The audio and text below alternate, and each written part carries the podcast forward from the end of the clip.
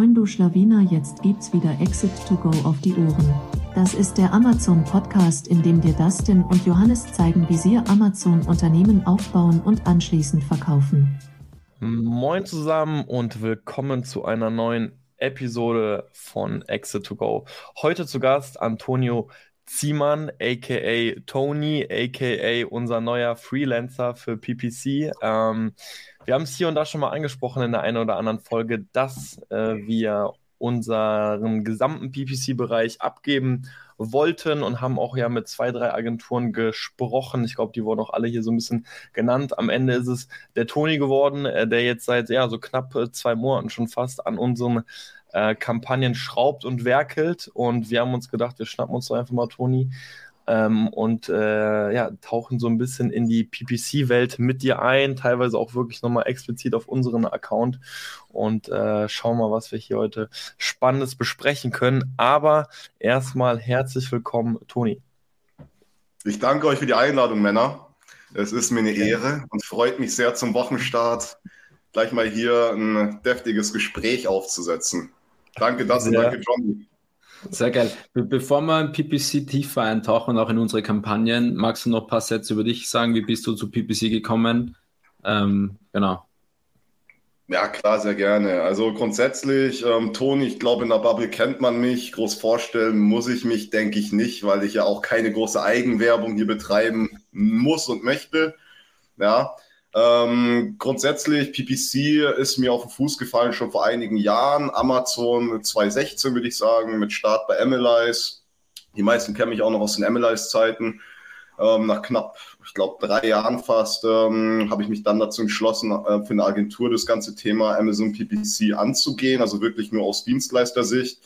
Ähm, nicht so wie Dustin und Johnny, die ja wirklich eingefleischte ähm, Seller sind. Ne? Und ja, ähm, denke, dass ich dadurch Sellern wie Dustin und Johnny, die extrem ambitioniert sind, viel Zeit, viel Aufwand wegnehmen kann mit meiner Expertise.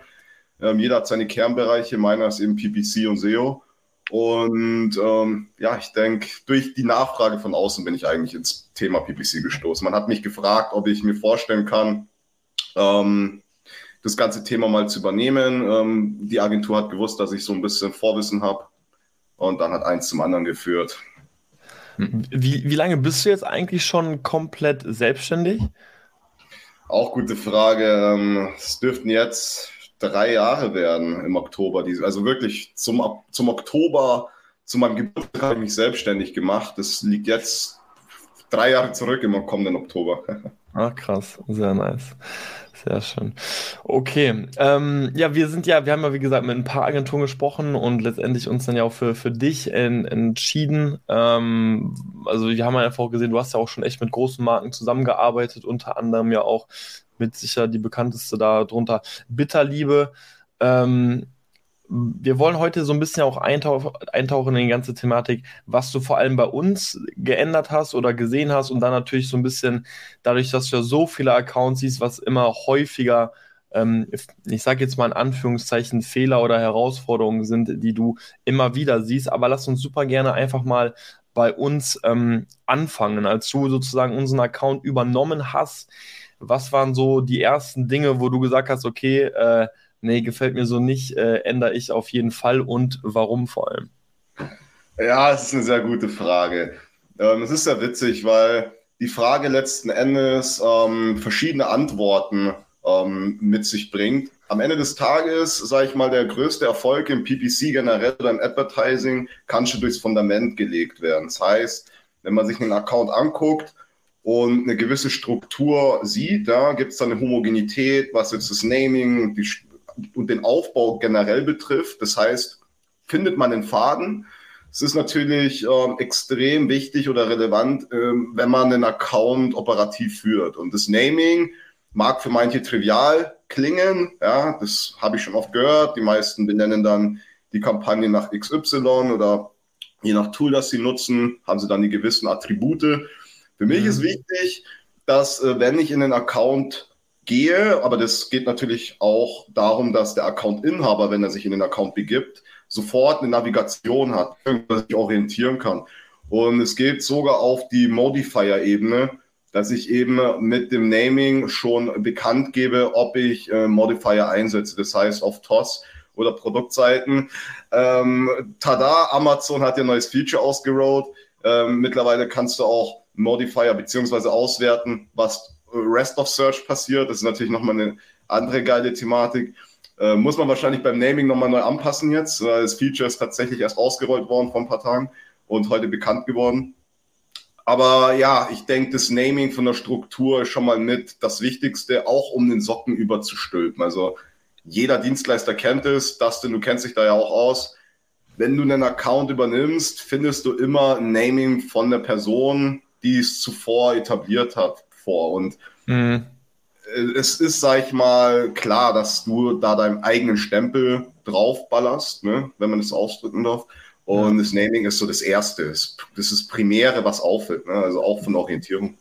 Um, um ein Beispiel zu geben, äh, lass uns mal gerne irgendwie hier beim, äh, beim Mikrofon oder so äh, als Beispiel nehmen. Wie würdest du da immer das Naming gestalten, dass das so ein bisschen greifbarer wird?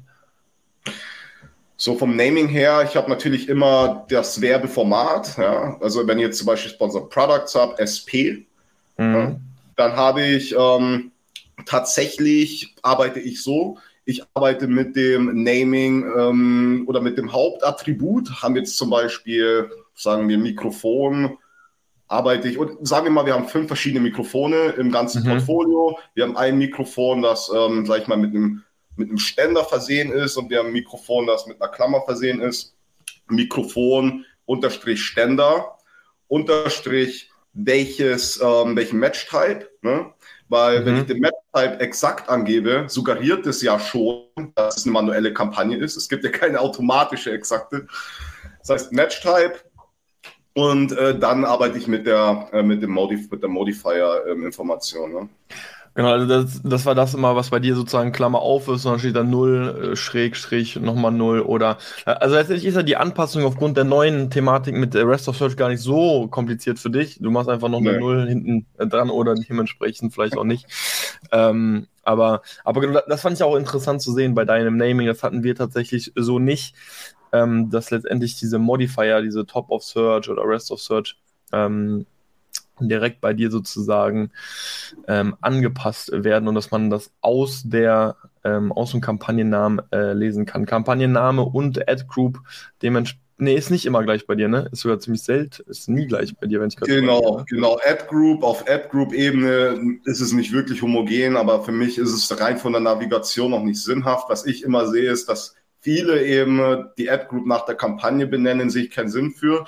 Aber mhm. was ich noch hinzufügen muss, das war ja bei euch auch der Fall, was ich ganz geil fand, weil von der Struktur warte ihr auch schon relativ oder ziemlich tief aufgestellt, kampagnenstrukturmäßig. Das heißt, ähm, ihr hattet durchaus ein paar mehr Kampagnen pro Portfolio, was ich ähm, auch hier und da sehr sinnhaft fand, aber darüber haben wir ja schon ausgiebig gesprochen, mit der Zielsetzung, also welches Ziel verfolgt die Kampagne. Ne? Oder mhm. wenn wir mhm. jetzt zum Beispiel eine Kampagne haben, die eher auf einem auf einer niedrigen ähm, auf einem niedrigen Bit-Level läuft, ja, das dann mit Low zu kennzeichnen oder auch eine Breakout-Kampagne ganz klar zu deklarieren, ne, dass man auch weiß, okay, was ist das für eine Form von Kampagne? Ist es jetzt zum Beispiel eine exakte mit Catch-all-Targets, ähm, wo irgendwie 15 bis 20 Ausrichtungen laufen oder ist es schon eine fokussierte?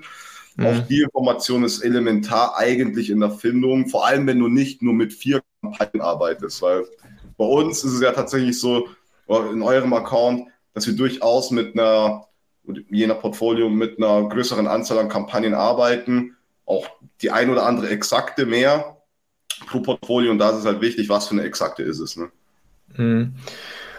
Wie, wie stellst du eigentlich grundsätzlich so zu der Thematik? Es gibt ja immer wieder Leute, die sagen so, jo, irgendwie ähm, am Ende des Tages sollten immer die wichtigsten Keywords dann in exakt übergeführt werden. Ähm, weil du da die größte Steuerung auch hast. Hast, hast du sowas wie einen präferierten Match-Type oder gibt es sowas gar nicht bei dir? Ja, also dazu muss man natürlich sagen, rein von der Definition her, wenn man sich auch nach Amazon orientiert oder beziehungsweise als bare Münze nimmt, was Amazon deklariert, ist es ja so, dass sich die Match-Types dahingehend unterscheiden, dass du ja gewisse Signale lieferst. Das heißt, nehmen wir einfach mal rein hypothetisch, du arbeitest mit Phrase, suggeriert schon mal, gut, sagen wir mal, es gibt ja zwei verschiedene Gesichtspunkte. Du kannst natürlich Phrase und Broad als Research-Kampagne nehmen. Es gibt aber auch tatsächlich Seller, die haben noch gar keine wirklich tiefe Keyword-Research gemacht, kennen vielleicht das Haupt-Keyword, also das Main-Keyword und bespielen dieses dann als Phrase und Broad, um grundsätzlich ähm, die Breite und Tiefe abzudecken. Aber mhm.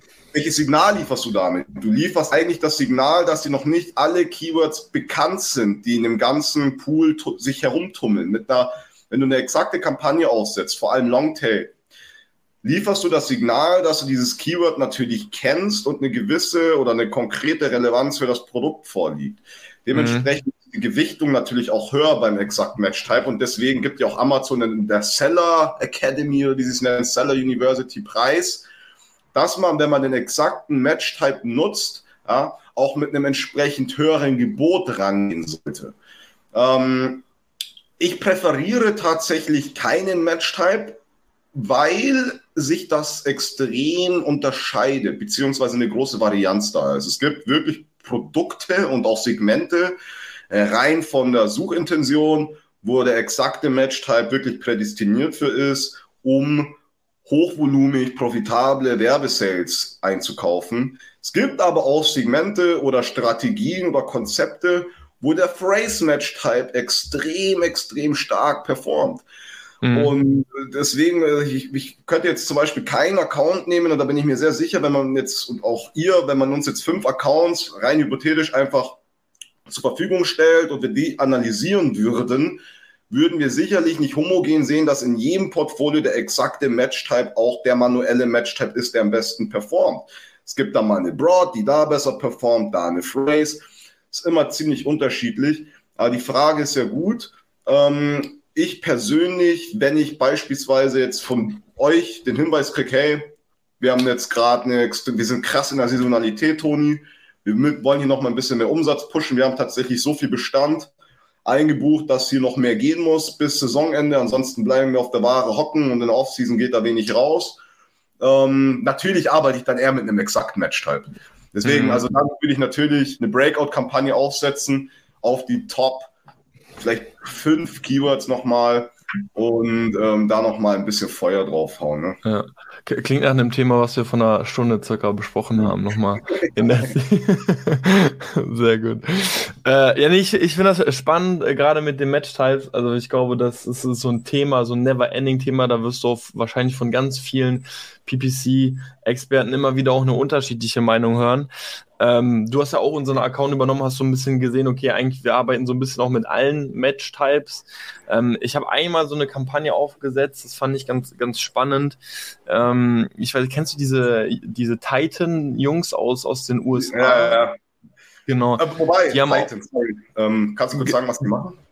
Ja, also die haben sozusagen komplette, die sind wie so eine Community und wir wollten auch mal rein und ähm, haben uns dann aber vor allem das PPC-Modul von denen reingezogen, ähm, mhm. weil die arbeiten so ein bisschen mit diesem Ansatz, dass sie sagen, hey, heutzutage findest du mit einer guten Keyword-Recherche äh, eigentlich 95% aller Keywords vor deinem Launch heraus. Ist dieser ja. Research-Charakter, den brauchst du eigentlich gar nicht mehr, weil in Wirklichkeit weißt du, was du für, für Keywords brauchst. Und die arbeiten ausschließlich nur mit äh, Exakt-Kampagnen. Also auch, das war, du hast, glaube ich, eine Kampagne, also es gab noch einen als Portfolio, da haben wir es einfach mal ausprobiert. Es hat tatsächlich aber einfach nicht so gut bei uns funktioniert, wo die wirklich immer die haben sagen dann, das sind die 50 bis 60 relevantesten Keywords, teilen das dann, chunken das so ein bisschen auf, ähm, in, in, in der Relevanz einfach, aber es ist wirklich immer ein, eine Kampagne, ein Keyword und äh, es ist immer nur exakt und dann versuchen die wirklich alles so granular wie nur möglich zu steuern. Hat, also in der Theorie, als ich das damals auch so ein bisschen erklärt habe, fand ich es irgendwie extrem geil und es hat für mich sehr viel Sinn gemacht, gerade auch mit den Kaufsignalen. Du sendest extreme Kaufsignale für das Keyword, für das Keyword. Du willst gar nicht für wirklich was anderes ranken. Hat aber bei uns einfach tatsächlich nicht so gut funktioniert. Teilweise wirklich extrem hohe A-Costs oder dann hat, haben wir das Ranking gar nicht gepusht für das Keyword ähm, und sind dann tatsächlich dann doch wieder ein bisschen mit, mit Brace und, und äh, mit Brace, mit Broad und Phrase unterwegs gewesen. Ey, Mann, ich finde es mega interessant, dass du das ansprichst. Das ist sogar sehr gut. Vor, ich glaube, ja, jetzt fast zwei Wochen ähm, hatte ich einen ganz normalen Call. Ich habe ja zyklische Calls, mhm. ähm, auch mit der MLIs Community, sage ich mal. Und der Michael war ja in Seattle und da hat sich scheinbar ein sehr großer Kreis von Amazon Advertising Developern zusammengefunden. Und die haben genau dieses Thema besprochen. Und mhm. es ist witzig, denn vor allem die Developer von, äh, für, für Amazon Advertising preisen es an, ähm, sage ich mal, wie du es gerade erklärt hast, mit einer granularen Kampagnen-Ausrichtungsstruktur zu arbeiten. Das heißt, nicht eine Catch-all-Target-Kampagne, wo du jetzt zum Beispiel 20 bis 30 verschiedene Ausrichtungen steuerst, sondern tatsächlich segmentiert, ähm, Single-Keyword-Kampagnen auch zum Teil. Habe ich auch schon getestet, mhm. aber auch da sage ich immer, wie auch gerade bei den Match-Types, es gibt keine Blaupause. Denn mhm. Das kann funktionieren je nach Zielsetzung. Wenn jetzt die Ziel, wenn du eine gewisse Zielsetzung hast und weißt, okay, mit der Kampagnenstruktur, die vorliegt, haben wir ein gewisses Umsatzniveau und das, wenn wir das sogar historisch betrachten, auch wenn wir nur die letzten drei Monate nehmen, hat sehr stagnativ gewesen, dann suggeriert ja schon die Theorie, wenn du mit einer zusätzlichen Kampagne an den Start gehst, dass du mehr Umsatz einkaufst. Klar musst du beurteilen können oder natürlich überwachen, dass die eine Kampagne keinen Umsatz mhm. dass da kein Umsatz rausgezogen wird, weil grundsätzlich ist auch die Theorie, dass du dich ähm, gegenseitig hochbietest, wenn jetzt zum Beispiel Dubletten an Keywords nutzt, sagen wir einfach mal Mikrofon in einer Kampagne, wo du Catch-all-Targets hast und dann nochmal Mikrofon in einer Breakout-Kampagne, ist die mhm. Theorie, dass du dich hochbietest.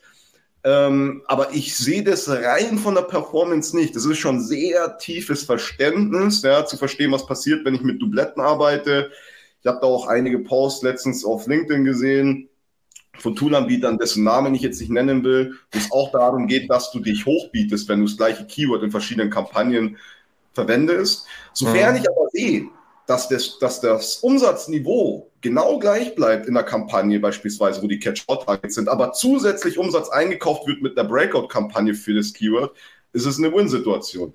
Mhm. Und auch da, da trennt sich die Spreu vom Weizen. Manchmal finde ich es für sinnhaft, ähm, da nochmal Single-Kampagnen aufzusetzen und in manchen Fällen tatsächlich nicht. Ähm, kann man sagen, was man will. Aber äh, auch so, wenn ich in der Community wäre, ich würde niemals eine Blaupause ähm, vor oder vorschlagen, eine Blaupause zu verwenden, weil es grundsätzlich nichts bringt. Testen ist eigentlich meine Devise vor allem bei einer Blackbox wie Amazon weißt mhm. du nicht, was bei rumkommt, wenn du tatsächlich auch mal mit einem anderen Match-Type arbeitest. Beispiel Markenschutz.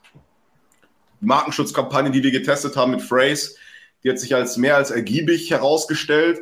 Und es ist die trivialste Kampagne, die jeder aufsetzen kann. Und das ist so ein kleiner Hack, den ich jedem gibt, wenn er es nicht schon nutzt.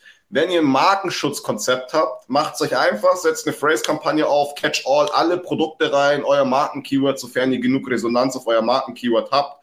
Und ihr werdet sehen, wie viele Werbesales ihr zu einem sehr, sehr geilen CPC und einem Arcos einkaufen werdet. Ja, auf jeden Fall. Markenschutz wollte ich ja später auch nochmal äh, drauf eingehen. Das finde ich auch ein ganz, ganz spannendes Thema. Ähm, aber äh, jo, lass uns nochmal ganz kurz zurück. Also, was wir sozusagen äh, umgesetzt haben, geändert haben. Das heißt, das war vor allem das Naming. Ähm, du arbeitest mit allen äh, Match-Types. Waren noch irgendwelche Major-Änderungen, die du direkt zu, zu Beginn aufgesetzt hast oder geändert hast? Ja, also grundsätzlich ähm, neben dem Naming, ja, strukturell war es relativ klar, mhm. aber Bitmanagement. Mhm. Ich bin ja persönlich kein, und man muss ja auch sagen, ihr seid ja beide Inhaber und ihr habt auch nur einen gewissen Bruchteil an Zeit, euch mit PPC auseinanderzusetzen. Ja, ihr habt ja genug andere Themen. Ich meine, wenn ich jetzt allein an das Thema heute denke, über das wir gesprochen haben, das sind das der Johnny und du da übers Wochenende da saß und strategisch plant, ne, welche Produkte kommen. Wer will dann noch Kopf für PPC haben? Deswegen bin ich mhm. ja da. Und äh, deswegen, ich bin kein Verfechter von äh, Bulk-Anpassungen. Das, das weißt mhm. du ja auch. Ne? Also das hat aber auch einen Hintergrund. Jedes Keyword sollte eine eigene Gewichtung bekommen. Und was ich sehr interessant dabei finde, wenn man das technisch berücksichtigt oder betrachtet, kann man ja mal einen Test machen. Man nimmt eine Kampagne, lässt die einfach mal über vier Wochen laufen und passt die Bits im Bulk alle sieben Tage aufs gleiche Gebot an. Du wirst mhm. sehen, schau dir den CPC an. Du wirst sehen, dass der CPC sich genau in dieser Range bewegen wird. Das heißt, du wirst keinen großen Ausläufer finden. Damit, das suggeriert schon, dass du den CPC, also den endlichen den, ähm, sag ich mal, letzten Endes den Klick Preis extrem beeinflussen kannst künstlich durch Bitmanagement. Und das verstehen viele nicht, wenn ich zum Beispiel einen Account sehe, wo lange nichts optimiert wurde. Ja, aber das läuft ja, aber das läuft ja und wir sind profitabel, aber ihr holt nicht genug raus. Und ich spreche nicht davon, dass man minütlich ein Bit anpassen sollte, es sei denn, man hat ein, man ist ein Übermensch ne, und kann KPI wirklich in so einer Zeit, in so einer Periode analysieren und Rückschlüsse ziehen. Dennoch sollte jedes Keyword seine eigene Gewichtung kriegen. Jedes Keyword hat sein eigenes Suchvolumen. Jedes Keyword hat seine eigene Anzahl an Resultaten. Jedes Keyword hat seinen eigenen individuellen Preispunkt. Jedes Keyword hat eine entweder homogene SERP-Seite, das heißt mit Produkten, die sich ziemlich ähneln und komplementär sind, oder es ist ein wildes Tohuwabohu. Mhm. Je nachdem, wer einkauft, je nachdem, wie das organische Ranking ist und die Interaktion der Kunden. Und allein aufgrund dieser Vielzahl an Faktoren muss jede Ausrichtung einzeln betrachtet werden. Und deswegen, für mich war der erste Punkt, erstmal zu verstehen, was steckt hinter einem Keyword, also all diese Faktoren, die ich gerade erwähnt habe. Wie viele Results gibt's? Wie ist die SERP-Seiten, also Aufteilung? Haben wir eine Kachelansicht, Listenansicht, beispielsweise richtig krasse Keywords mit extrem hohem Suchvolumen und Resultaten wie Apple oder ähm, Bluetooth-Kopfhörer ähm, etc. Mhm. Oder Handyhülle. Also zumindest bei Handyhülle kannst du stark von ausgehen, dass du eine Kachelansicht haben willst. Ja, bei mhm. Apple kannst du ausgehen, dass du eine Liste hast. Dann kannst du gucken, wie viele Ad-Slots sind. Also wirklich diese ganzen Variablen zu verstehen. Und ähm, dementsprechend für mich wichtig gewesen, erstmal die Bits anzupassen hinsichtlich auch der, der Performance. Man schaut sich dann logischerweise die historischen Daten an sofern mhm. vorliegen. Wie liefen die letzten zwei Wochen? Wie liefen die letzten vier Wochen? Gab es da Schwankungen? Läuft das Keyword erst seit ein paar Tagen gut und war es die letzten vier Wochen richtig scheiße von der Performance? Sorry, äh, dass ich das so ausdrücken muss. Ähm, ja, also Bitmanagement einfach nochmal individueller betrachten. Kennst du ja. Ja, also das stimmt absolut, dass wir äh, sehr viel mit Bikes gearbeitet haben, dank auch Johnnys fantastischer Excel-Tabellen, die wir da gebastelt haben.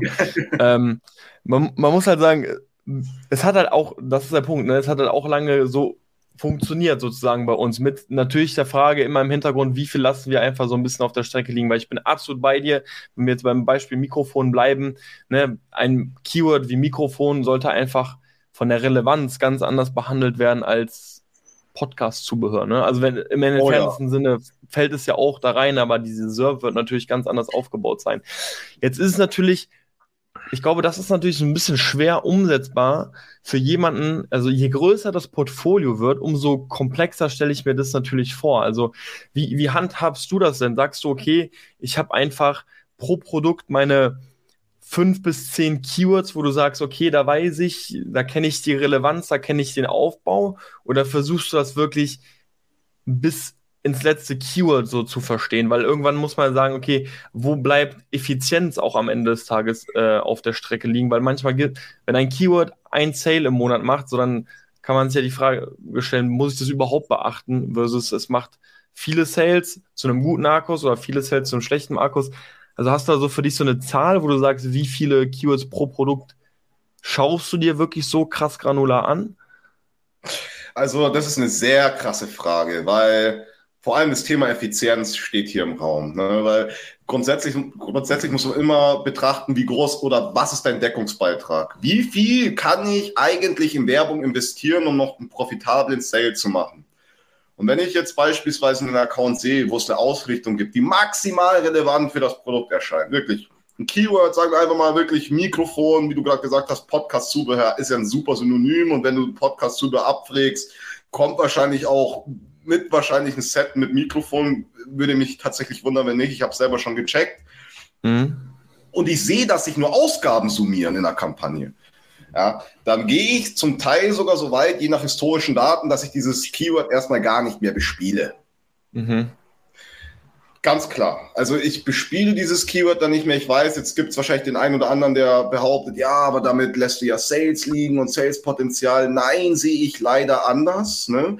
Weil Werbung ist am Ende des Tages der, sag ich mal, Kosten oder der größte Kostenposten generell im, ähm, im, im Einkauf von Neukunden oder generell. Wenn du überhaupt Werbung schaltest, auf Amazon an sich ist es mit der Posten, den du am heftigsten beachten musst, wenn es um deine Ausgaben geht.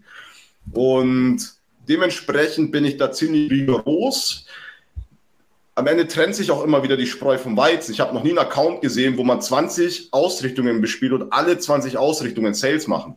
Mhm. Also jeder Account, den ich jetzt, den ich jetzt betrachten würde, klar, wenn du auf Laufzeit gehst und die irgendwie Daten seit 2017 haben, wirst du wahrscheinlich für jede Ausrichtung einen Sale haben. Aber wenn du einen Betrachtungszeitraum wählst, der auch aussagekräftig ist, wie zum Beispiel zwei Wochen, sechs Wochen, drei Monate, was auch noch relativ aussagekräftig ist, je nach Saisonalität, und ich sehe, es gibt einfach Ausrichtungen, die überhaupt keinen Sinn machen in der Werbung, sehe dann aber, dass das organische Ranking stark ist und dass der organische Umsatzanteil relativ stark ist, dann gewichte ich das anders. Also die Werbesales stützt sich nur auf Ausrichtungen, die auch profitable Werbesales liefern. Natürlich muss man dazu sagen, man kann Umsatz verlieren, wenn man so denkt. Ne?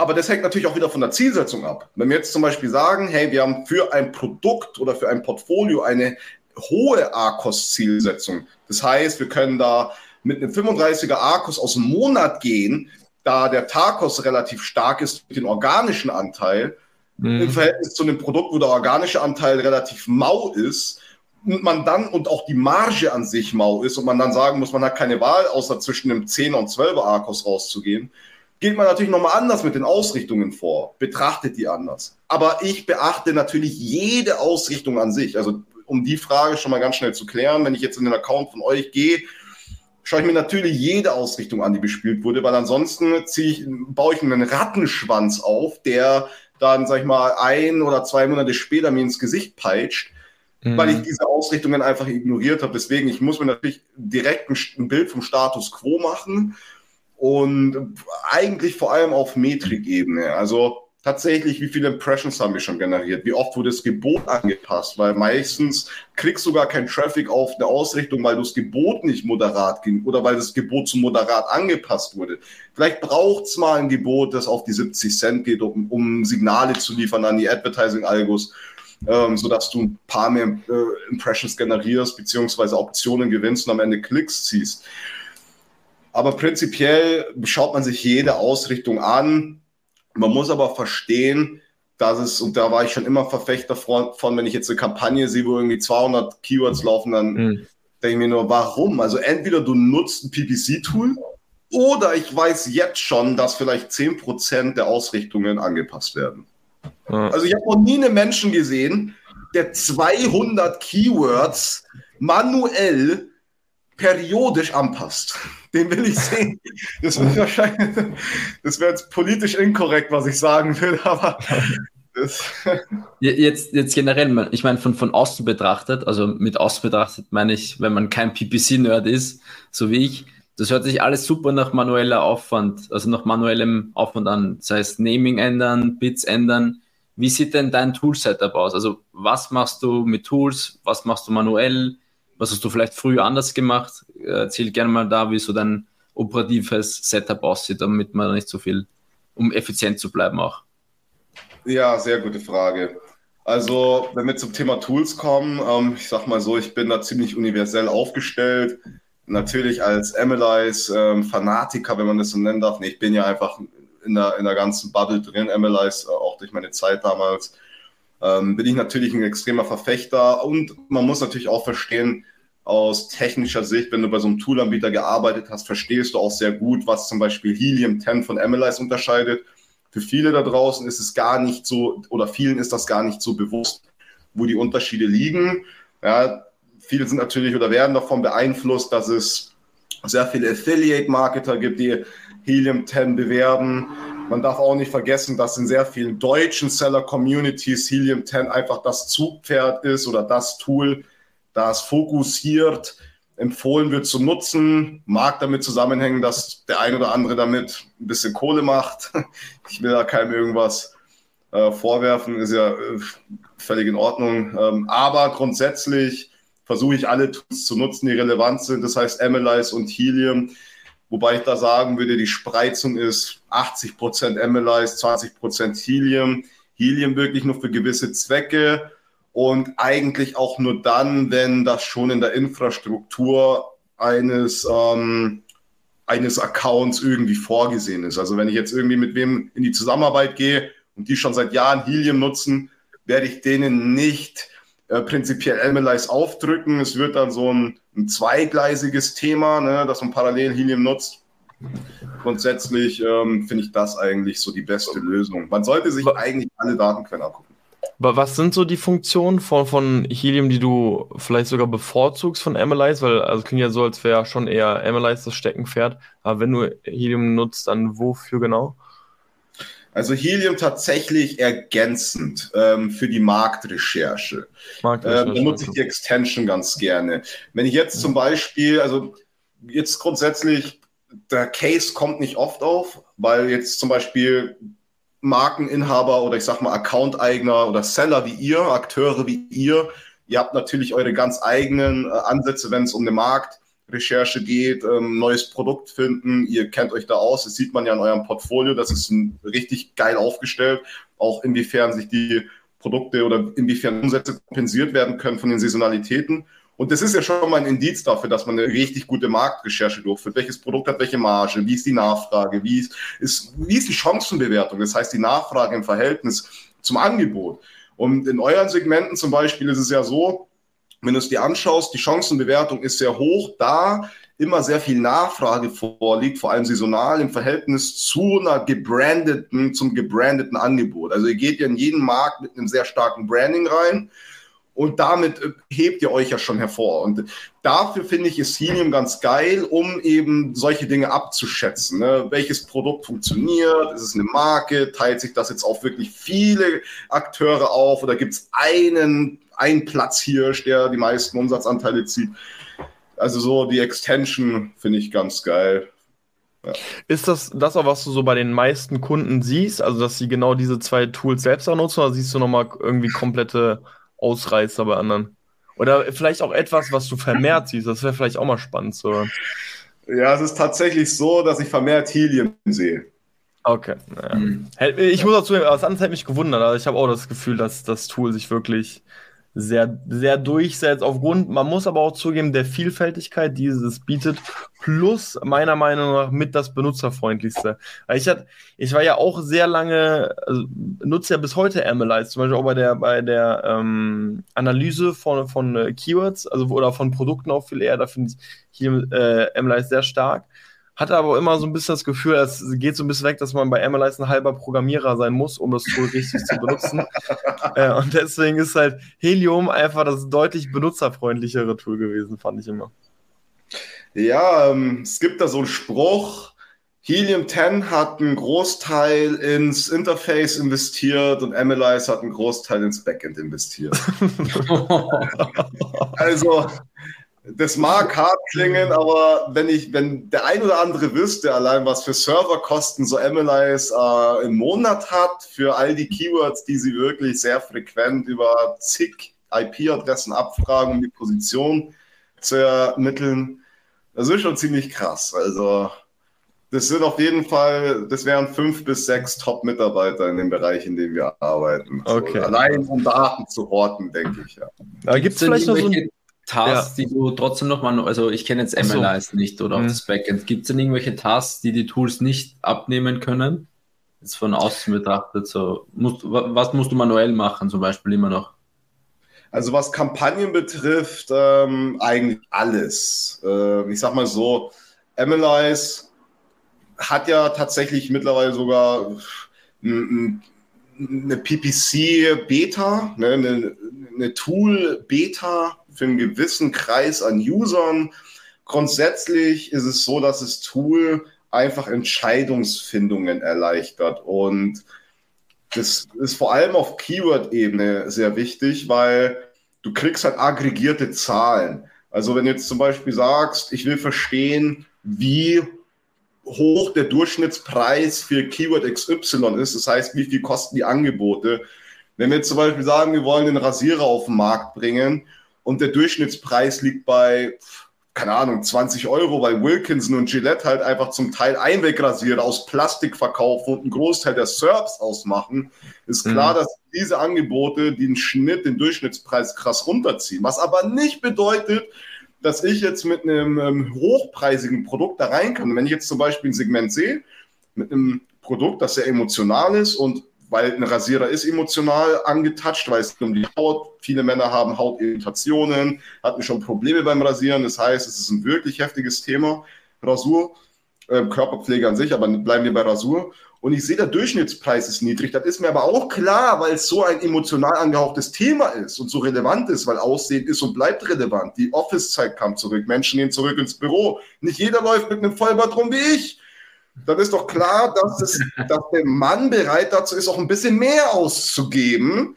um eben eine schöne Gesichtshaut nach einer Rasur zu haben. Und solche aggregierten Daten helfen mir halt, weil wenn ich jetzt auf Amazon gehe und Rasierer eingebe, dann sehe ich 500 verschiedene Preise. Und dann soll mhm. ich jetzt halt mal den Schnitt zusammenrechnen, ja, oder den Durchschnittspreis. Und ja, auch Saisonalitäten, ne? euer Portfolio zum Beispiel. Ich natürlich, Dustin hat mir extrem viele Infos gegeben, aber dann nochmal auf Datensicht zu sehen, wann beginnt die Saisonalität von dem Produkt? Wann endet die? Also rein von der Nachfrage, ja. Weil die Saisonalität kann man ja durch die Nachfrage tatsächlich irgendwie decken. Und ja, ich denke, für solche Themen ist es halt einfach elementar. Hm. Okay, dann hätten wir auch nochmal einen kleinen Exkurs zu den Tools gemacht. Ähm, jetzt haben wir kurz so ein bisschen über unseren Account ja zu Beginn gesprochen. Du, du siehst ja generell relativ viele Accounts, glaube was spannend wäre, einfach auch für die Zuhörer. Gibt es irgendwie so, ja, einfach vielleicht Fehler oder Stellschrauben, die du ganz häufig zu Beginn immer mal fixen musst? Oder sagst du zum Beispiel, boah, voll häufig fehlt die Kampagne, sei es jetzt, sei es jetzt Markenschutz oder ich, du verstehst nicht, warum immer noch voll viele keine Videos äh, nutzen oder so, wo du denkst, da, da wäre es doch profitabel. Gibt es da so Häufungen einfach, wo du sagst, schon wieder genau das Problem? Ja, hundertprozentig. Also auch wenn es jetzt quasi so ein bisschen gegen das Thema geht, das wir vorhin hatten, Mhm. Ähm, Display-Ads zum Beispiel, will ich schon mal sagen, selbst wenn sie mhm. nicht gleich funktionieren. Also ich habe noch nie ein Kampagnen-Setup gesehen, wo die erste Display-Ad reinhaut und direkt mhm. performt. Das ist, eine, das ist eine Findungsthematik. Es hängt vor allem damit zusammen, dass du so eine große Zielgruppenauswahl bzw. Audienzeinstellung hast. Ich meine, du kannst ja, was die Display-Ads betrifft, zahlreiche, zahlreiche verschiedene Audienzen beziehungsweise Faktoren nutzen, um die Werbung auszuspielen. Und zusätzlich muss man dazu sagen, dass ja die Display-Ads nicht per se als Performance-Ads betrachtet werden sollten, aber wirklich performant sein können und auch ein absoluter Trigger für die Sponsored Products. Also ein Fehler, den ich bei vielen sehe, ist, dass sie, wenn sie mit der Werbestrategie reingehen, dass sie sagen, okay, jetzt setze ich Sponsored Product auf, dann warte ich drei Monate, dann Sponsored Brands und dann Sponsored Display. Das mhm. verstehe ich, wenn man eine Messbarkeit haben will. Aber auch das kannst du messen. Also selbst wenn du alles gleichzeitig aussetzt, kannst du messen, wie hat Sponsored Products funktioniert, wie Sponsored Brands. Klar, es ist schwer, weil da eine Korrelation da ist. Das heißt, mhm. Sponsored Brands kann Sponsored Products beeinflussen. Aber grundsätzlich, für mich ist einer der größten Fehler zu sagen, dass man nicht gleich alle Werbeformate ausschöpft. Damit meine ich nicht, dass man sein gesamtes Budget in Sponsored Brands ballert und Headline Search Ads bis zum Nirvana schießt und Sponsored Display Ads, keine Ahnung, fünf bis zehn pro Portfolio aufsetzt, aber sich hier rantesten, weil es ist wirklich ein Prozess. Also vor allem ist es eine Datensache. Technisch gesehen hast du so viele Delays bei Sponsored Display. Wir haben es jetzt gerade wieder, geht jetzt, also ich weiß nicht, wann der Podcast ausgestrahlt wird, aber jetzt, an diesem Tag, an diesem Montag, dem 14. August, ist es immer noch so, dass Sponsored Display Ads nachgelagert Zahlen liefert, weil Amazon gerade Attributionsprobleme hat. Dementsprechend ist sogar die Aussagekraft der Daten nicht mal stark oder groß genug, um zu sagen, ich bewerte eine, eine, eine Display-Ad schon nach vier Wochen. Mhm. Größter Fehler, nicht gleich alle Werbeformate auszuschöpfen. Zweiter Fehler, sagen, ganz kurze Frage zu den äh, Sponsor Display Ads. Würdest du denn sagen, das Problem ist, dass die gar nicht erst aufgesetzt werden oder dass ja. halt viel zu wenig davon aufgesetzt, also gar Beides. nicht erst aufgesetzt Beides. Man muss doch wirklich zugeben, in unserem Account auch ein Ding gewesen. Also wir haben auch in, ich glaube, bei ein oder zwei Produkten hatten wir SDAs, aber bei dem Großteil der Produkte hatten wir wirklich auch keine Sponsored Display Ads. Äh, wie wichtig findest du auch hier das benutzerdefinierte Bild, was hinterlegt werden kann? Sagst du, es hat irgendwie einen signifikanten Einfluss noch auf auf die, auf die Klickrate oder auf die Conversion-Rate oder sagst du, egal, aber Hauptsache, Hauptsache du startest damit? Also bei Sponsored Display bin ich ehrlich gesagt jetzt rein von den Daten her und von der Performance kein großer Fan. Warum?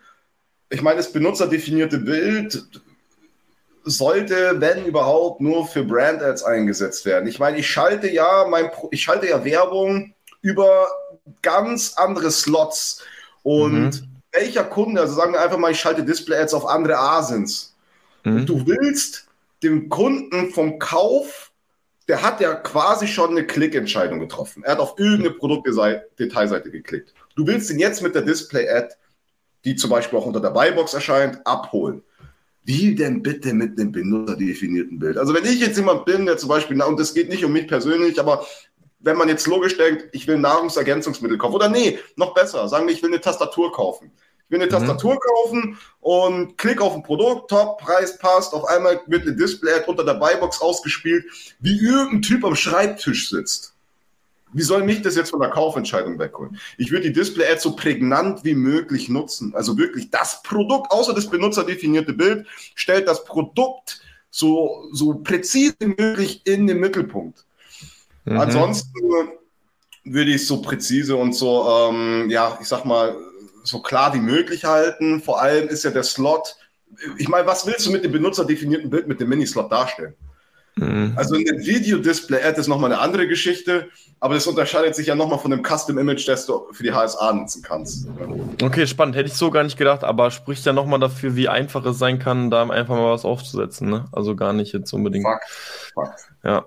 Okay, spannend. Ich glaube, du wolltest äh, gerade noch einen Punkt sagen, bevor ich dich äh, äh, kurz unterbrochen habe, was du häufig noch siehst. Nee, ich, ich wahrscheinlich wollte ich noch einen Punkt hinzufügen, aber lass uns weitermachen. Ich, ähm, ich, ich, ich, der wird wahrscheinlich noch mal kommen. Wir haben ja noch so ein paar Anknüpfthemen. Okay. Ne? Ich, ich weiß ja nicht, wie viel Zeit ihr euch genommen habt, Männer. Ja, wir machen ja meist so zwischen 45 Minuten und Stunde ist immer so der Schnitt. Äh, also wenn ich auf die Uhr gucke und auf die Agenda, sind auf jeden Fall noch einige Punkte. Ähm, aber, aber okay, also das heißt wirklich, SSDA ist somit das häufigste Problemkind, was du einfach siehst, was einfach stiefmütterlich beziehungsweise gar nicht behandelt wird von vielen Ja, es ist natürlich noch mehr, deswegen ich will nicht ausschweifen. Displays ist so, also Werbeformate würde ich einfach mal ähm, überbegrifflich nehmen, dass nicht alle Werbeformate genutzt werden, natürlich auf äh, Bit-Strategie-Ebene, ja, dass da einfach die Bits, dass da zu viele, zu hohe Sprünge gemacht werden, wenn ein Bit angepasst wird, über 10 mm. Cent direkt ein Bit anpassen. Es ist, ist sinnlos und wird dich nie zum Sweet Spot bringen. Also rein technisch gibt es da auch einige Themen. Ja, feste Gebote bin ich auch kein Aber spannender Punkt. Ich glaube, das ist ein richtig spannender Punkt. Was würdest du denn empfehlen, prozentual maximal zu, äh, vom Bit anzupassen? Also was sind denn so maximale Sprünge im Prozent gesprochen, was du maximal machen würdest? Du meinst jetzt beim Optimieren, ne? Genau, beim Optimieren, ja. Ja, ja. Also prozentual, das ist sehr interessant. Also ich würde mal sagen, wenn man das im Schnitt nehmen könnte, unter 5 Prozent. Also ich, ich gehe sogar so weit, dass wir ich... immer über 20 Prozent da. Wir haben immer, wir haben deutlich, deswegen wollte ich jetzt gerade mal wissen, also wir haben wirklich deutlich größere Sprünge gemacht. Also, am Ende des Tages glaube ich, du hast natürlich ein deutlich granulareres Auge auf eine Kampagne. Sagst, okay, du, du, du ähm, ich glaube, zwei, zweimal die Woche optimierst du Bits, oder? Das ist so dein Schnitt. Genau. Manchmal sogar öfter. Also Manchmal sogar, okay. Und wir ja, haben es ja. ja tatsächlich nur einmal im Monat gemacht. Und, und dann aber dann natürlich, und wenn wir dann optimiert haben, dann direkt natürlich mit, mit der Säge rein und direkt äh, hart gecuttet natürlich so. Ne? ähm, deswegen äh, schon, schon interessant. Natürlich muss man auch sagen, es ist, ist dieser Punkt, wo wir gesagt haben, ey, wir haben jetzt einfach nicht die Zeit, auch und dadurch, dass Johnny und ich eigentlich so wirklich noch nicht mal Johnny ist ja Fulltime, eigentlich wieder nur, nur ich Fulltime, ähm, die Zeit, sich in dieser Tiefe damit zu beschäftigen, einfach. So, ne? Deswegen müssen wir einfach an gewissen Stellen Abstriche machen und deswegen war es eben auch bei uns diese strategische Entscheidung zu sagen, hey, wir holen jemanden rein, der genau das einfach deutlich granularer macht. Deswegen finde ich es aber einen guten Punkt. Und wahrscheinlich hast du auch recht damit, wenn es darum geht, den Sweet Spot zu finden. Weil mit ja. 20% Sprüngen ist das natürlich äh, schon enorm. Ja, da, das kann sein. Ja, nee, lass uns weitermachen. Also, ja, nee, das ist interessant. Sehr Aber dafür ist es gut gelaufen, das muss ich euch erlassen. Also. Sehr schön.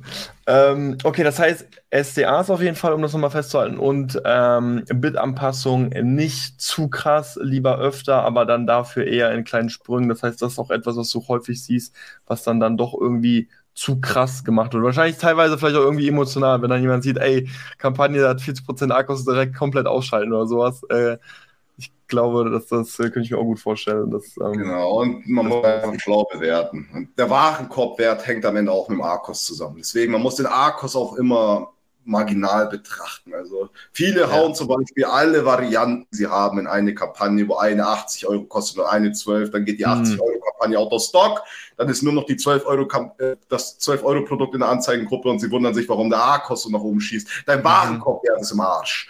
Also auch die mhm. Messbarkeit überhaupt von Profitabilität muss ganz anders betrachtet werden, segmentiert schlau und nutzt alle Werte.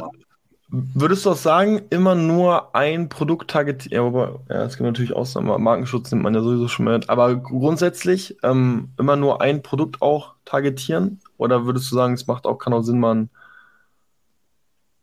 es ist wirklich abhängig vom Produkt. Also wenn es jetzt, sage ich mal, eine Variantenstruktur ist, wo sich das ganze Thema nur nach Merkmalen unterscheidet, kannst du alles gleichzeitig reinhauen. Es sei denn, du siehst von der Suchintention, dass wirklich krass nach Rot gesucht wird. Okay, ja. Bin ich habe Rot hm. nochmal eine eigene, aber wenn du es siehst von der Suchintention, also Keywords ist am Ende halt das Fundament, dann ja, nee, du auch alles reinhauen. Ne? Oh, du, du, du, hast vorhin schon etwas über Tacos und KPIs kurz ähm, angesprochen. Was sind denn deiner Meinung nach so die wichtigsten KPIs? Ist es der Tacos, ist es der Akkus, ist es die Conversion Rate? Keine Ahnung, worauf ist so deine Main KPI, worauf du auch achtest und auch für Kunden oder so, so eine Re Reporting KPI irgendwie definiert hast? Also zum Tacos habe ich auch eine sehr interessante ähm, Floskel, beziehungsweise Tacos die, die Leute von Amazon selbst ähm, betrachten den Arcos ähm, eher kritisch. Ne? Also der Tacos an sich stammt ja auch nicht von Amazon, sondern irgendeiner mhm. aus der Ami-Bubble hat den mal rausgehauen. Ich würde mich sogar nicht wundern, wenn es einer von den Amazon Guys war. Auf jeden Fall hat es dann Helium übernommen. Stammt auf jeden Fall aus der Amazon-Bubble USA und ist natürlich eine sehr schöne Thematik, um die Profitabilität eines Gesamtaccounts zu bemessen. Du kannst es auch auf Portfolio, also Produktebene bemessen. Du kannst es aber nicht auf Ausrichtungsebene bemessen. Hier ist das Problem im Tacos. Und deswegen finde ich den Tacos sehr gut für ein Reporting an sich, ja, um einfach zu sagen, okay, man hat eine Zielsetzung, weil der Arcos an sich auch irgendwo eine, eine Relation braucht. Du kannst jetzt nicht sagen, okay, ich will einen Arcos von 10 wenn du aber weißt, dass deine Marge so geil ist, dass du einen A-Kost von 20 haben könntest und extrem profitabel mit noch mehr Umsatz wärst. Das heißt, viele verlieren sogar Umsatz, weil sie denken, dass sie noch Profit, dass sie mit einem sehr, sehr niedrigen Arkus am Start sein müssen. Da ist der Tarkus geil, weil der Tarkus da auf jeden Fall eine Bemessungsgrundlage ist, um überhaupt zu verstehen, mit welchem Arkus soll ich denn überhaupt arbeiten. Mhm. Aber auf Optimierungsebene der Tarkus überhaupt keinen Einfluss. Da orientierst du dich klar am Arkus. Wenn ich jetzt zum Beispiel optimiere, habe ich keinen Tarkos im, im Hinterkopf. Warum?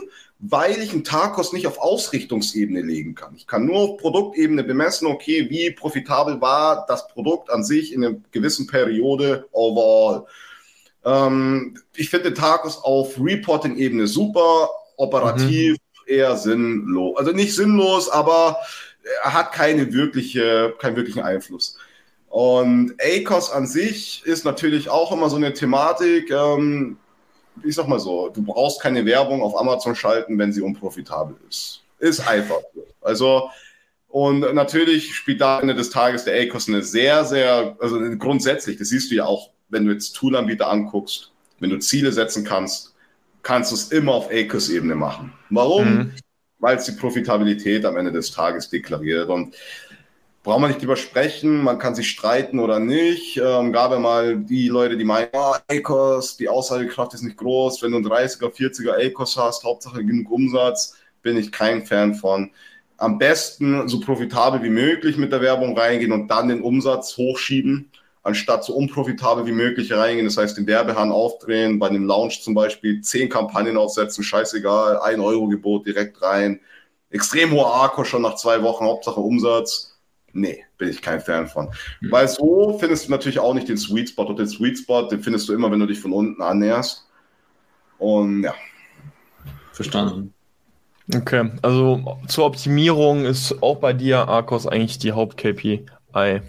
Es ist die, also für die Optimierung, weil wir jetzt die beiden hatten, Takos, Acos, ist natürlich der Arcos, aber Impressions spielen natürlich eine Rolle, brauche ich nicht erklären. Also eigentlich alle Metriken zum Teil, die Amazon mit ausspielt. Die Conversion Rate ist mit die relevanteste.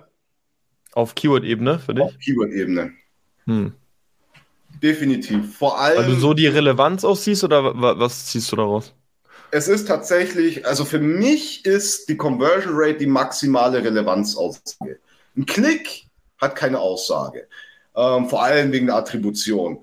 Aber eine Conversion, ähm, auch wenn wir nicht wissen, wie schnell die Conversion zustande kam, etc. pp., eine Conversion Rate, die sich grundsätzlich von anderen unterscheidet, das heißt wirklich höher ist, auch in einem gewissen Zeitraum höher war, eine bessere Aussagekraft kannst du nicht haben. Also selbst Umsatz, weil Umsatz auch wieder abhängig vom Preis ist. Selbst, also du kannst jetzt ein Produkt haben, das irgendwie, keine Ahnung, ein Bett, das, keine Ahnung, 1200 Euro kostet und da feierst du auf einmal die Performance, weil du, keine Ahnung, 3K gemacht hast. Das sind vielleicht zwei Sales, drei Sales gewesen, ja. Wenn ich ein anderes Produkt und die Conversion Rate ist vielleicht sogar scheiße. Bei einem anderen Bett zum Beispiel, das nur 200 wo ich weniger Umsatz gemacht habe, aber die Conversion Rate im gleichen Zeitraum höher war, da ist die Wahrscheinlichkeit noch größer, dass ich in einer vielleicht längeren Periode noch mehr Umsatz einkaufen werde. Vielleicht nicht in den mhm. Sprüngen, weil das Bett an sich nicht so teuer ist. Aber die Wahrscheinlichkeit, dass ich einen Sale mache durch die Aus- oder durch den Klick, ist einfach höher. Deswegen die Conversion Rate ist für mich die maximale Aussage am Ende des Tages, was, wenn es darum geht, zu bestimmen, ob ein Keyword performant ist oder nicht. Okay. Jetzt hast du gerade selbst schon äh, das Thema Lounge angesprochen, da wollten wir auch noch kurz drauf eingehen, ähm, weil du gesagt hast, du bist ja auch kein Fan davon, direkt zu Beginn Werbeumsatz maximal hochzuschrauben und dann quasi nach unten hin anzupassen, äh, sondern eher so ein bisschen andersrum fährst, sich von unten nach oben hocharbeitest, also eher profitabel und dann noch profitabler werden, beziehungsweise mehr Käufer einkaufen. Ähm, da wird man ja sicherlich in der, im, im PPC-Kontext oder im PPC-Bereich auch verschiedene Meinungen finden. Also ich glaube, ganz viele haben sich schon mit dem Gedanken auch angefreundet, zu sagen, okay, ein Launch ist jetzt einfach mal unprofitabel. Ähm, wie siehst du das ganze Thema? Also einfach auch, auch Launch, ähm, hast du da immer eine, eine Strategie? Ich meine, wir haben ja jetzt gerade auch ein Produkt gelauncht. Man muss sagen, es ist kein Problemkind, ne, das Produkt, aber wir sehen, okay, wir haben ja schon mit erhöhten Pl Klickpreisen per se zu kämpfen. Ähm, aber vielleicht nochmal einen allgemeinen Blick auf Launches. Äh, was kannst du den Leuten empfehlen, wie, wie die das angehen sollen? Also, den Leuten sollte schon mal eins bewusst sein: Launch ist immer unprofitabel. Okay. Also, also man muss halt wirklich sagen, wenn man sich unser Portfolio anguckt, wir haben echt mit einigen Produkten, das hat auch viel damit zu tun, dass wir in einigen Nischen einfach drin waren, die damals nicht so im Kämpf waren, wo man einfach sehr günstige Ad-Plätze einkaufen konnte und dann einfach sehr schnell profitable Sales gemacht haben. Also ich würde schon sagen, dass es die Fälle gibt, wo man auch einen profitablen Launch hinlegen kann. Ja, aber wenn man es mal wirklich faktisch nimmt, du müsstest ja eigentlich schon ähm, Sales gemacht haben, ja, also du müsstest direkt mehr Sales als Ausgaben generieren. Und zwar, und selbst dann bist du nicht profitabel. Weil selbst wenn du mehr Sales hast als Ausgaben an sich bei einem Launch, suggeriert es nicht, dass es profitabel ist. Also du musst auch erstmal ein gewisses Sale-Volumen haben. Bei euch, gut, ich, ich will das dahinstellen, klar gibt es die Fälle, aber grundsätzlich sollte man immer oder gar nicht mit Profitabilität rechnen, wenn man launcht. Ich meine, wenn jetzt irgendein Typ einen Kiosk aufmacht, am Marktplatz. Denkst du, dass dieser Mensch damit rechnen kann, irgendwie profitabel zu sein in den, im erst, in den ersten paar Wochen, in den ersten Monaten? Grundsätzlich ist ein Lounge, man muss sich immer vorstellen, welches Ziel hat ein Lounge? Du kommst auf den größten Marktplatz, der existiert. Auf den größten. Du kannst nicht beeinflussen, wie viele Seller im gleichen Zeitraum auf dem Markt oder in den Markt gehen. Du kannst nicht beeinflussen, wie viele Akteure, in dessen Nische du gerade stoßt, genau dann den Preis senken oder mit einem Reprice arbeiten. Damit verlierst du eigentlich schon wieder an Wettbewerbsfähigkeit. Also grundsätzlich sollte man immer mit dem Ziel in den Launch gehen, dass du erstmal die relevantesten Signale an Amazon lieferst, die möglich sind. Das heißt, sowohl organisch als auch paid. Und ähm, wenn wir jetzt zum Beispiel, ich glaube, die Frage war ja auch ganz klar definiert, ähm, der bestimmte Prozess bei einem Launch. Also grundsätzlich geht es ja darum, erstmal zu verstehen, welches Produkt wird gelauncht. Das heißt, mhm. ich brauche von euch den Input. Dustin kann jetzt sagen, hey Toni, wir hauen eine Campingtoilette oder nee, wir hauen irgendwie eine Taschenlampe raus, okay? Wir hauen eine Taschenlampe raus und ich, das kann ja alles sein. Das kann extrem starke Taschenlampe sein, das kann so ein Mini-Teil sein, so, keine Ahnung, dass du in, in, Lücken reinleuchten kannst. Aber grundsätzlich reicht mir die Info noch nicht. Ich sage immer, entweder ich kriege ein Produktdatenblatt oder die ASIN existiert zumindest schon, dass ich sehe, welchen Content hat das denn aufgesetzt. Das heißt, die Keyword-Recherche für PPC stützt sich natürlich auch immer auf dem, was organisch an Rankings erzeugt wird. Klar, wie du jetzt vorhin auch beschrieben hast, zum Beispiel bei Taschenlampe könnte man auch sagen, es ist ähm, Nachtwanderer-Zubehör oder so ein Schmarrn, ja, oder mhm. Abenteuer-Zubehör, Adventure-Zubehör oder so, oder Reisezubehör. Aber grundsätzlich so so nah am Produkt wie möglich. Das heißt, für den Prozess muss ich verstehen, welches Produkt kommt auf den Markt, damit ich überhaupt die Keyword-Recherche anstoßen kann. Dann rate ich keinem da draußen, eine Keyword-Recherche sechs Wochen vor dem Launch zu machen. Bitte nicht. Also wenn ihr eine Keyword-Recherche macht für einen Neulaunch, dann schaut, dass die so aktuell wie möglich ist. Wir sprechen über den größten Marktplatz der Welt mit extrem viel externen Traffic. Das heißt, es gibt sehr viele Search Terms auf Amazon, die tatsächlich von über externe Kanäle überhaupt getriggert wurden. Das heißt, es ist keiner auf Amazon gegangen und hat 500 Mal Podcast-Zubehör eingegeben. Es gibt Podcasts und die wurden sehr beliebt. Vor allem durch Covid, sage ich mal. Ja, also zwei 21, glaube ich, sind Covid, äh, sorry, sind Podcasts durch die Decke geschossen, einfach mhm. als Entertainment-Format. Ähm, und viele haben dann eben die Möglichkeit entdeckt, für sich eben Podcasts aufzunehmen. Und grundsätzlich muss man verstehen, allein aufgrund der Thematik muss man den Zeitgeist treffen, wenn es um Keywords geht. Es geht nicht immer nur darum, dass ein Keyword ein historisch großes Suchvolumen hat, es geht darum, dass das Keyword oder dass die Ausrichtung, die du bespielst, den Zeitgeist triffst, äh, trifft. Damit will ich sagen, dass sogar Podcast-Zubehör mit relevanter für Mikrofone sein dürfte mittlerweile. Also zumindest fast von der Gewichtung wie Mikrofon an sich. Mhm. Bei Menschen, es suggeriert halt einfach, für Podcast brauchst du ein Mic. Du brauchst eine Webcam. Also was ich damit sagen will, ist, ähm, wenn ihr eine Keyword-Recherche für einen Launch macht, wenn ihr die sechs Wochen zuvor macht, okay, kein Problem, wenn ihr euch Zeit abnehmen wollt, aber dann schaut auf jeden Fall kurz vorm Launch nochmal, dass ihr genau dieses Set bis, also auf Nieren, auf Nieren überprüft. Also wirklich schaut, ob jedes Keyword, egal ob Brand Analytics oder die Quellen, die ich schon genannt habe, Analyze, für viele dann auch Helium, ich, ich empfehle Analyze, schaut, ob dieses Keyword wirklich noch die gleiche Gewichtung an Relevanz hat. Weil da tatsächlich das Ganze ein bisschen volatiler ist, als man sich vorstellt. Du kannst dich in Keyword-Sets ansetzen und davon ausgehen, dass es Monate später noch genau die gleiche Performance bringt. Mhm. Äh, also sehr spannender Punkt auf jeden Fall bei, ähm, gerade bei saisonalen Produkten. Ne? Also wenn man da in der Off-Season jetzt vielleicht irgendwie dann auf den Markt kommt, uh, dann in der Season wirklich nochmal eine Recherche machen, weil da, da stelle ich mir wirklich krass vor, was da nochmal rauskommen kann. Ähm, gerade wenn es jetzt vielleicht kein eindeutiges Produkt ist, was, wo man wirklich sagen kann, manchmal also habe ich das Gefühl, vielleicht auch deine, deine Meinung dazu, ähm, gerade bei saisonalen Produkten, wenn die Saison startet, setzen sich in der Auto-Suggestion manchmal neue Keywords sozusagen durch, weil es ein neuer Vorschlag ist und dadurch wird dieser Begriff sozusagen mehr gepusht. Das könnte im letzten Jahr noch ein anderer Begriff gewesen sein. Deswegen in der Saison bei nicht so ganz klaren Produkten finde ich das natürlich auch einen interessanten Ansatz, um da einfach nochmal zusätzliche neue Keywords zu finden.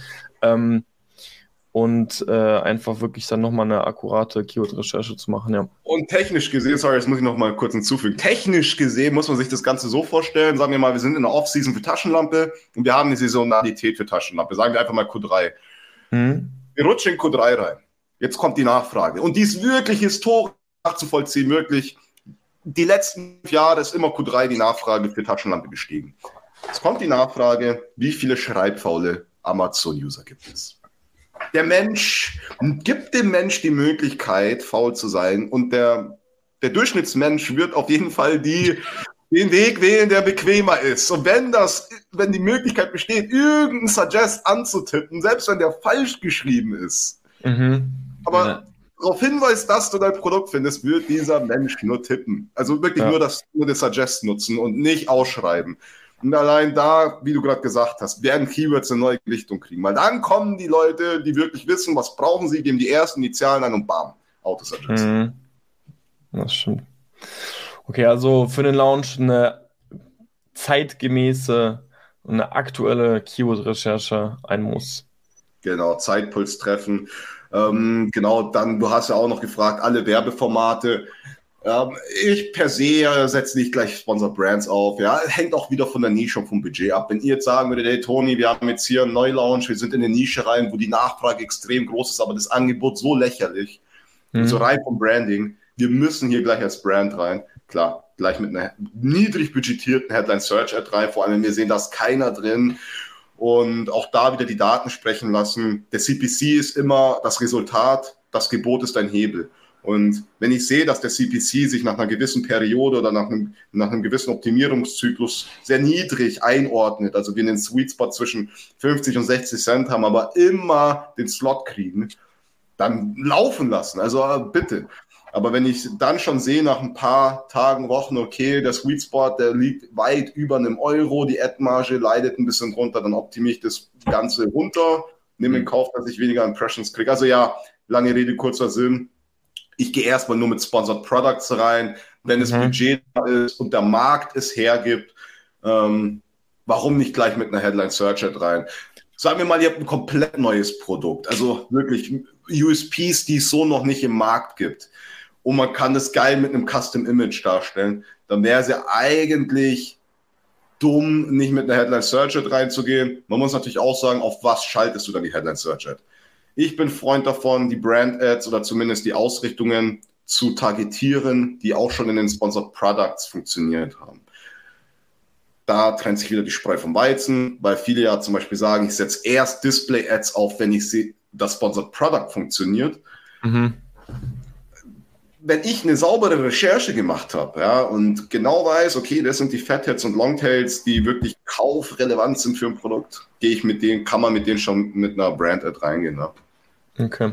Und hast du bei den Sponsored Product selbst irgendwie auch nochmal so für dich so Regeln, dass du sagst, okay, also ich starte auf jeden Fall mit Extra-Kampagnen oder einer Extra-Kampagne und da dürfen jetzt zum Beispiel auch nur 10 oder 20 Keywords drin sein. Hast du sowas? Also, weil das war so ein Ding, was wir mal so intern so ein bisschen hatten, wo ich gesagt habe, ich will nicht zu viele äh, Keywords in einer Kampagne drin haben, beziehungsweise in der Ad-Group, einfach weil ich das Gefühl hatte, nicht jede bekommt dann einfach die, die Ausspielung, die sie verdient, sondern Amazon gewichtet dann irgendwie dann doch gefühlt intern ähm, einzelne Keywords. Hast du da auch sowas, so einen Ansatz oder sagst du alle relevanten Keywords einfach auch exakt und dann gib ihm? Oh, ich glaube. Die Connection ist weg, ja. Ich glaube, da hat er einen Freezer. Äh, oder wollte sich der Frage entziehen. Oder weil ich gesagt habe, der Podcast geht meistens eine Stunde. dass er dann gesagt hat, gut, das reicht mir. Ähm. Warten wir noch ein, zwei Minuten. Ansonsten machen wir doch hier äh, gleich tatsächlich einen Cut. Ähm, aber soweit auf jeden Fall interessant, wie gesagt, für, für die, die noch zuhören. Ähm, wir arbeiten derzeit seit zwei Monaten mit, mit Toni zusammen und er hat sicherlich einfach auch bei uns gesehen, wie, ähm, wie wir gearbeitet haben. Und ich fand es spannend zu sehen, ähm, welche neue, neuen Ansätze er bei uns in den Account reingebracht hat. Wir haben deutlich, wir haben deutlich seltener Sachen optimiert, seltener Sachen aufgesetzt und die Punkte, die er genannt hat, gerade auch so, ähm, die, die er in vielen Accounts sieht, so die musste man einfach auch, musste man auch einfach zugeben, die waren bei uns eben auch der Fall. Gerade auch sowas wie SDA.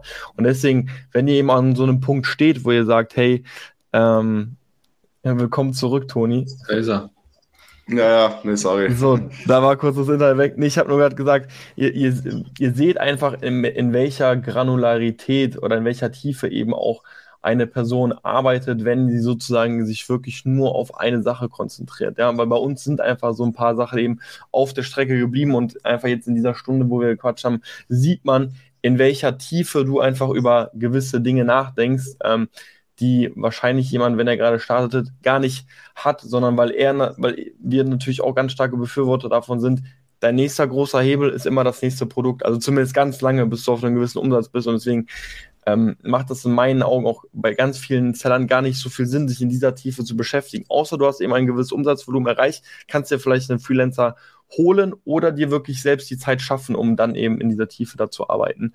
Ähm, genau, aber das wollte ich gerade einfach nur zur Überbrückung nochmal sagen, als dein ähm, Internet äh, weg war. Ich, ich finde es ähm, geil, wenn du kurz nochmal, äh, was, was, was war davor nochmal, genau, ähm, was ich Du, du hast, du, wir, wir haben letztendlich bei, äh, über den gesamten Launch-Prozess gesprochen und du bist so ein bisschen, meine Frage war, ob du ähm, eine gewisse Grenze für dich hast, wie viele Keywords du sozusagen maximal in eine Edge Group packst, weil wir sozusagen irgendwann mal so ein bisschen von uns so gesehen haben, hey, wir haben das Gefühl, Amazon fängt dann so ein bisschen an zu gewichten und gibt dann nicht allen äh, Keywords die Ausspielung, die sie ähm, verdienen, sag ich mal.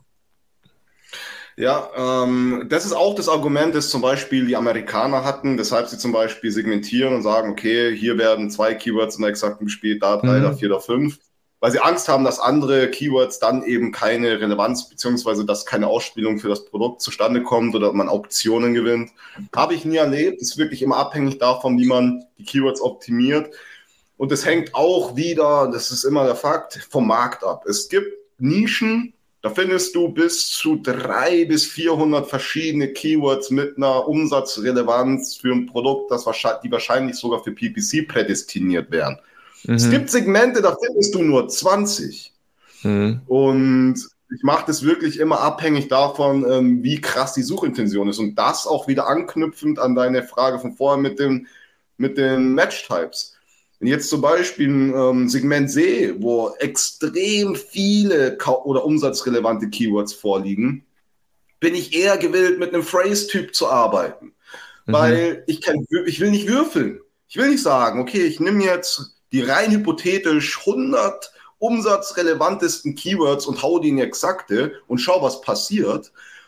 Nee, ich sag, ich nehme die 20 maximal relevantesten, die einen Umsatzanteil von mindestens 5%, 10% haben für das Produkt und den Rest, den ziehe ich mir über die Phrase-Kampagne, wo ich vielleicht drei bis fünf Fatheads bespiele, die genau diesen ja. die genau diese Suchintention abgreifen und schauen im Laufe der Zeit, wo mich Amazon ausspielt und wo der Sale zustande kommt. Also da würfel ich da nicht, sondern ja, ich lasse den Markt sprechen, sagen wir es mal so.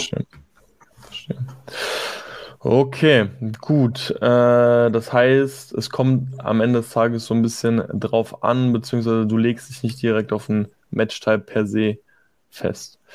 Und auf eine Anzahl von Keywords, die ich bespiele. Also Genau, wie du schon gesagt hast, das hängt stark von der Recherche ab. Ne? Ja. Okay. Und ähm, nochmal, ja, du hast ja das Thema mit den Bewertungen auch noch gehabt, ne? Ach so, stimmt, auch noch ein spannender Punkt. Ne? Wann, ab wann startest du generell dann im Launch mit PPC? Ne? Da haben wir ja quasi intern auch bei uns gequatscht. Also wir hatten ja eigentlich, eigentlich so für uns so, so das Credo, hey, zumindest eine Bewertung, ab dann haben wir losgelegt. Ich glaube, bei dir ist so ein bisschen intern die Messlatte ein bisschen höher. Du hast gesagt, ab fünf oder sowas fängst du erst an. Ähm, da kannst du auch noch mal gerne deine Meinung zu sagen. Ja, muss ich kurz sagen, äh, wichtig. Amazon selbst gepreist, dass es, sage ich mal, eine Retail Readiness gibt. Ja, die mhm. sie halt einfach, die, die muss da sein, sage ich mal, dass deine Werbung überhaupt, dass dein Produkt für die Werbung vorgesehen ist, dass es werbeberechtigt ist, wenn man es so ausdrücken will. Und wenn ich jetzt ein Produkt launche, wo noch keine einzige Bewertung drauf ist, noch überhaupt kein qualifizierender Traffic, und dann zu sagen, ich gehe schon auf die Ausgaben, auf, auf Ausgabengas, indem ich Werbung schalte, ist so ein bisschen blauäugig. Und da will ich jedem von abraten. Ja, es geht wiederum um Signale. Ja, du kannst jetzt auch nicht auf irgendeinen Marktplatz gehen, wo überhaupt keine Nachfrage für dein Produkt besteht, wo überhaupt keine Kenntnis über dein Produkt vorherrschen, also für dein Produkt an sich und ähm, dann sagen, hey, ähm, ich, ich will den besten Platz vorne haben, ja, ohne zu wissen, ob überhaupt eine Kaufkraft da ist. Das heißt, erstmal organisch relevanten Traffic anhäufen oder ähm, es geht ja nicht nur darum, dass die ganzen Reviews und Ratings organisch zustande kommen müssen. Zumindest Amazon Signale liefern, dass eine Relevanz da ist. Wein ist so eine Geschichte, ja. Mhm wie groß die Relevanz für dein Produkt wird, wenn du Wein machst, ähm, im Verhältnis zu wirklich authentischen, verifizierbaren Reviews und Ratings ist ein sehr großer Unterschied. Und ich will hier keinen zu irgendwas äh, ermutigen, aber äh, für mich ist es einfach wichtig, dass ein Produkt eine gewisse, einen gewissen Qualitätsanreiz an die Amazon Algos, sowohl A9 als auch die Advertising Algos liefert, bevor man sagt, man nimmt Geld in die Hand, um Werbung ähm, zu schalten. Hängt dann auch wieder vom Markt ab, weil klar, wenn man jetzt ein Produkt hat, das vielleicht, keine Ahnung, vier Sterne hat im Verhältnis zum Wettbewerb, der im Schnitt 4,5 Sterne mitbringt, Mhm. Ähm, da musst du mit Werbung rein, das ist scheißegal. Es gibt nämlich wirklich Segmente, da unterscheidet sich oder beziehungsweise da ist es nicht wirklich umsatzrelevant, ob du vier oder viereinhalb Sterne hast, da ist es vielleicht eher preisgetrieben, vielleicht eher Branding getrieben, wo die Leute wirklich eher gucken, okay, Hauptbild passt, bla bla und werden abgeholt im Kaufprozess. Es gibt auch Segmente, wo das elementar ist, aber um genau diesen Case abzudecken, ähm, sag ich Sweet Spot 5 Reviews, ja, Ratings sei dahingestellt, wie auch immer die Reviews zustande kommen, um ähm, dann auch wirklich mit der Werbung reinzugehen. Da kann man nicht jetzt abstrafen oder von außen was anderes behaupten. Ich fahre damit sehr gut und auch alle Akteure, mit denen ich arbeite, ja. fahren damit bestens. Sweet. Ja, also mit, mit einem bin ich auf jeden Fall mitgegangen. Ähm, also 5-1, das hat für mich hat das so ein bisschen einfach so diesen kompletten Unterschied gemacht zwischen ich sehe gar keine Bewertung versus okay, dieser Balken mit den Sternen ist einfach da und dann habe dann hab ich gesagt, so zumindest Gas geben. Aber ich kann schon, ich kann verstehe ja, schon die Leute. Ich verstehe schon die Leute sagen, die setzen den auch höher. Ich meine, das kam sogar von Christian Otto Kelm, der hat gesagt, ähm, bis 21 Bewertungen oder so sieht man irgendwie einen, einen Anstieg der Conversion Rate mit jeder einzelnen Bewertung oder so. Und ab 21 kommt es irgendwie so ein bisschen auf den Markt drauf an. Ähm, ja. Aber aber jetzt. Sweet, okay. Ich gucke gerade ein bisschen auf die Uhrzeit. Wir haben eigentlich noch ein paar Themen. Ähm, ich würde nämlich dann einfach vorschlagen, dass wir ähm, in der nächsten Zeit einfach irgendwann nochmal eine Folge machen werden, weil wir jetzt sicherlich hätten noch eine Stunde füllen können, was aber einfach den Rahmen des Podcasts, äh, unseres Podcasts ein bisschen sprengen würde. Deswegen würde ich. Deswegen würde ich äh, einfach mal einen gesunden Cut einbauen. Äh, jeder, der jetzt äh, zuhört, äh, hat verstanden oder denke ich mal, hat verstehen können, wie tief, wie granular äh, Toni letztendlich arbeitet. Das war auch einfach der Grund, warum wir uns für ihn entschieden haben. Es ist ein sehr äh, extremes Verständnis für PPC da mit äh, den ganzen Eventualitäten. Ich habe immer das Gefühl, man spricht dann mit einem Profi, wenn er sagt, es kommt drauf an, denn ich glaube, irgendwie ist jeder Themenbereich äh, extrem komplex, wenn man sich einfach nur lang genug damit beschäftigt. Und deswegen würde ich dir gerne, Toni, noch die Möglichkeit geben, falls jetzt irgendwie jemand sagt, jo, ich hätte Interesse, auch mal mit dem Toni zu quatschen, ähm, wie kann man dich denn am besten erreichen? Ja, am besten über LinkedIn, würde ich sagen. Das ist ähm, so meine, meine Art und Weise zu kommunizieren. Ich bedanke mich nochmal ähm, bei euch beiden. Macht doch mega Bock, muss ich sagen. Ihr merkt es wahrscheinlich auch rein von der Synergie Ne, dass es nicht so ist, dass wir hier so Korinthenkacker sind, so wir sprechen Klartext miteinander. Wenn das denn was ja. nicht passt, dann sagt er das auch so. Ne? Ja. Toni, Budgets etc. Und ähm, so, so feiere ich das. Also wenn ihr Bock habt zu quatschen, einfach über LinkedIn. Perfekt, dann werden wir dein LinkedIn-Profil unten verlinken. Ähm, einfach äh, für Proof noch deine Seite, die werden wir dann einfach auch noch äh, verlinken, ähm, damit auch jeder weiß, dass du auch ein Amazon Certified Partner bist. Ähm, das werden wir einfach unten verlinken. Äh, meldet euch bei Toni, äh, wenn ihr wirklich Bock habt, mit ihm zusammenzuarbeiten. Und ansonsten würde ich sagen, vielen, vielen lieben Dank fürs Zuhören und bis zum nächsten Mal. Ciao, ciao. Ciao, ciao. Ciao.